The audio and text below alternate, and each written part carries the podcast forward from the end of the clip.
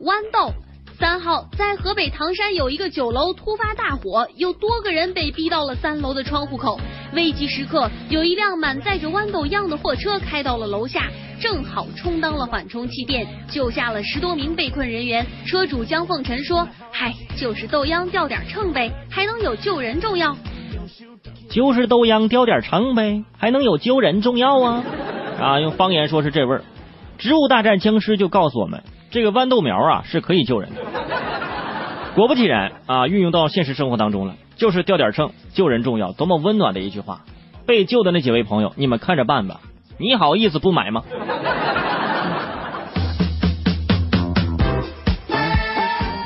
说啤酒。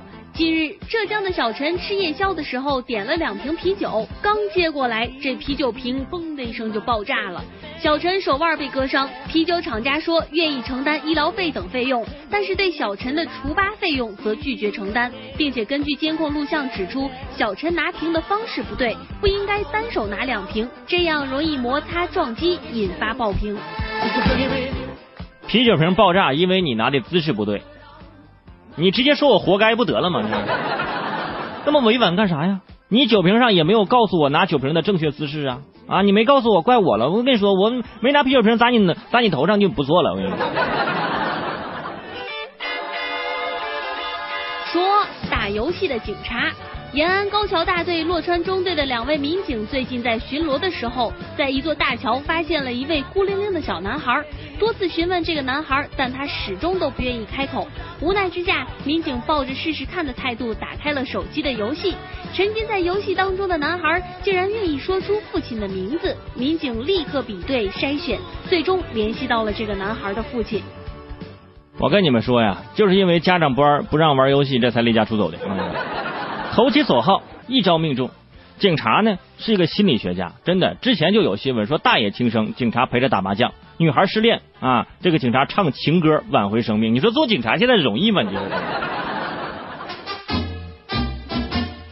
说擒贼的小柯基。近日，杭州某个小区有一户人家丢了钻戒、首饰等，总价值差不多有五十万元。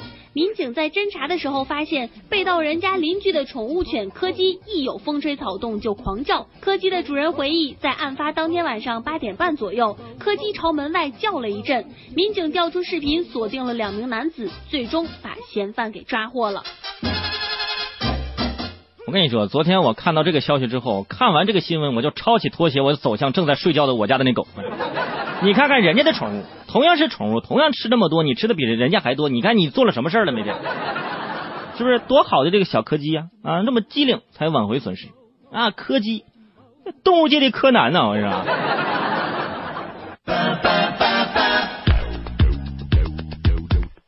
说外国女婿。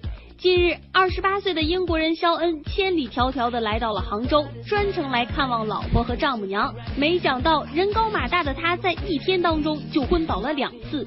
经过检查，肖恩确诊是血管迷失性晕厥。医生解释，是因为他对气候不适应，再加上劳累紧张，就出现了这样的情况。呃，医生说了这么多的症状啊，其实这个症状呢，简称啊就是中暑了。呃，当然了。我觉得这个病呢，可能有也有个诱因，因为他要见丈母娘啊，可能可能也是被丈母娘吓的。别说你了，我们自己中国人自己见这丈母娘，我们都犯怵，何况你一个外国人呢？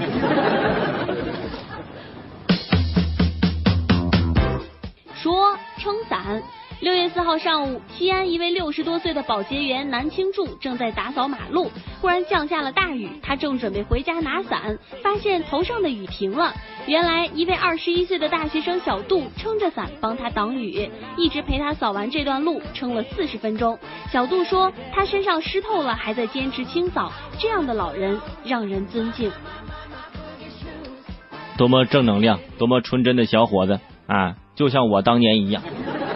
以前我在路上，呃，走路的时候，只要遇到下雨了，我要看见旁边的小商小贩还在外面摆摊儿，我就非得过去买点东西，出点力嘛，尽量让他们早点回家嘛，是吧？我过去我就说，我说来快点卖卖我把雨伞，快点，雨下大了，快点的。